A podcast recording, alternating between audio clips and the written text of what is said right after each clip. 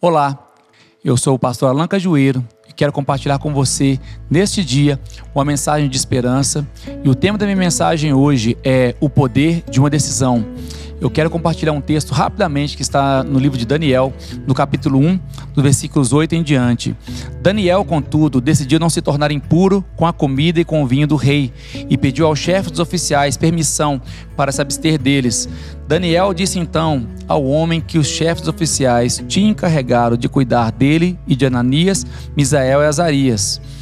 Peço que façam experiência com seus servos durante dez dias não nos dê nada além de vegetais para comer e água para beber. A esses quatro jovens, Deus deu sabedoria e inteligência para conhecerem todos os aspectos da cultura e da ciência. E Daniel, além disso, sabia interpretar todo tipo de visões e sonhos. Essa palavra que lemos hoje nos fala sobre o poder de quando decidimos não nos contaminar. O texto dessa mensagem diz que Daniel não se contaminou com a comida do rei da Babilônia.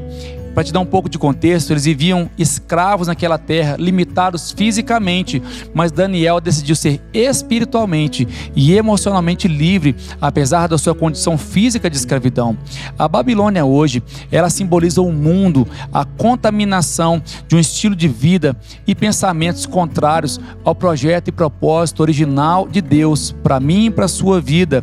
E a reflexão para hoje, que eu quero que você carregue no seu coração é: como eu decido que as coisas externas vão influenciar o meu mundo interior emocionalmente e espiritualmente. Igualmente, o texto de Daniel, Jesus nos alerta lá em Mateus 15 que o que contamina o homem não é o que entra pela sua boca, mas o que sai da boca. Isso de forma nenhuma é uma contradição da decisão de Daniel, mas uma revelação do seu verdadeiro motivo. Daniel não tinha uma preocupação com a sua dieta ou com a de seus amigos, mas com os costumes e ideias que o cercavam e o poder de influência que isso poderia ter sobre eles. O comer da mesa do rei simboliza muito mais que uma refeição, mas participar de alma e mente do que aquele lugar tem para oferecer. Igualmente, em Atos 2, um dos elementos-chave do sucesso da igreja era justamente o partir do pão e o compartilhar as refeições, onde a igreja, os irmãos compartilhavam não somente o seu coração, mas os seus princípios e a sua mensagem de fé. E vemos hoje nos dias que vivemos, com tantas notícias, nós somos bombardeados por uma quantidade muito grande de informações. Isso, por um lado, é uma bênção. Você perceba que hoje eu estou falando com você graças à tecnologia e à disseminação dos meios de comunicação. O porém é que nós temos que entender como filtrar essas informações que chegam a nós, o que delas é verdade, o que delas são fatos, o que delas são rumores, o que delas são coisas que são notícias ruins de doença, de desemprego, de desespero, que muitas vezes são fomentadas para gerar polêmica, que gera notícia, mas gera em nós medo, gera em nós desconforto se nós, se nós não soubermos lidar com isso. Eu não quero te encorajar a ser uma pessoa ignorante dos fatos ao seu redor. É importante nos informarmos sobre tudo que nos cerca. Mas nós temos que aprender a não nos desligar de tudo, viver no mundo interior, porém, ter em mente que tudo isso que me exponho, eu tenho que saber o quanto que eu me exponho e quanto disso que eu me exponho, que eu vou guardar no meu coração. Isso, como Daniel viveu, como Jesus ensinou, isso é uma decisão que temos que tomar. A conclusão do argumento de Jesus, então, é que essa contaminação do ser humano que sai da boca, ela acontece porque primeiro o coração foi contaminado. Hoje existe a preocupação na nossa sociedade sobre contágio, sobre contaminação, mas muito mais do que física, a contaminação ela pode ser emocional e pode ser espiritual.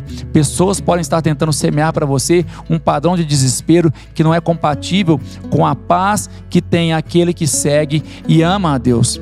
Daniel foi um alerta para a sua geração, ele foi uma prova de que o povo de Deus vivia exteriormente como escravo em uma terra estranha, mas Daniel preservou sua integridade de mente e de coração. No capítulo 6, nós vemos que Daniel tinha uma rotina de oração disciplinada. Mesmo quando ameaçados pelos seus inimigos, ele escolhia fazer o que era certo. Ele tinha o hábito de orar três vezes ao dia, voltada para Jerusalém, como era o seu costume, como era a promessa de Deus, que aquele que orasse estendendo as mãos para Jerusalém teria suas respostas, teria respostas às suas orações. E ele fazia essas coisas porque o seu coração, ele era blindado, o seu coração, ele era guardado por um relacionamento diário com Deus. Isso deu a ele a capacidade de escolher com sabedoria o que iria encher seu coração, porque dia a dia ele se alimentava do amor, do convívio com Deus e deu a ele uma capacidade até mesmo acima de seus companheiros. A Bíblia diz que todos eles foram poupados, mas a Daniel foi dada a capacidade de sonhar, de interpretar sonhos. Quando você escolhe tomar decisões impopulares em favor de um relacionamento mais profundo com Deus, Deus te leva mais além. Deus leva mais além aqueles que querem andar mais além com Ele. Um coração que não se deixa contaminar pelo medo, ele está livre para sonhar.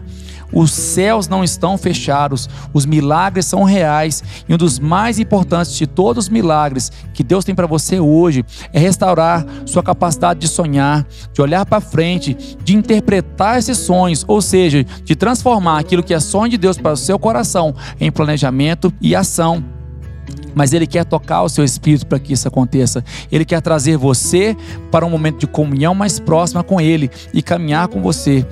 E se você hoje se sente tomado pelo medo, se você hoje as notícias são tão ruins que você lê, tem atribulado seu coração, Deus quer tirar agora essa contaminação do seu coração. O Salmo 51 diz que quando ele nos purifica, ele nos faz mais alvos que a neve. E eu quero orar com você agora, aí onde você está, para que você tenha o seu coração limpo e seja apto assim como Daniel, a tomar essa decisão de não se contaminar com as circunstâncias ao seu redor.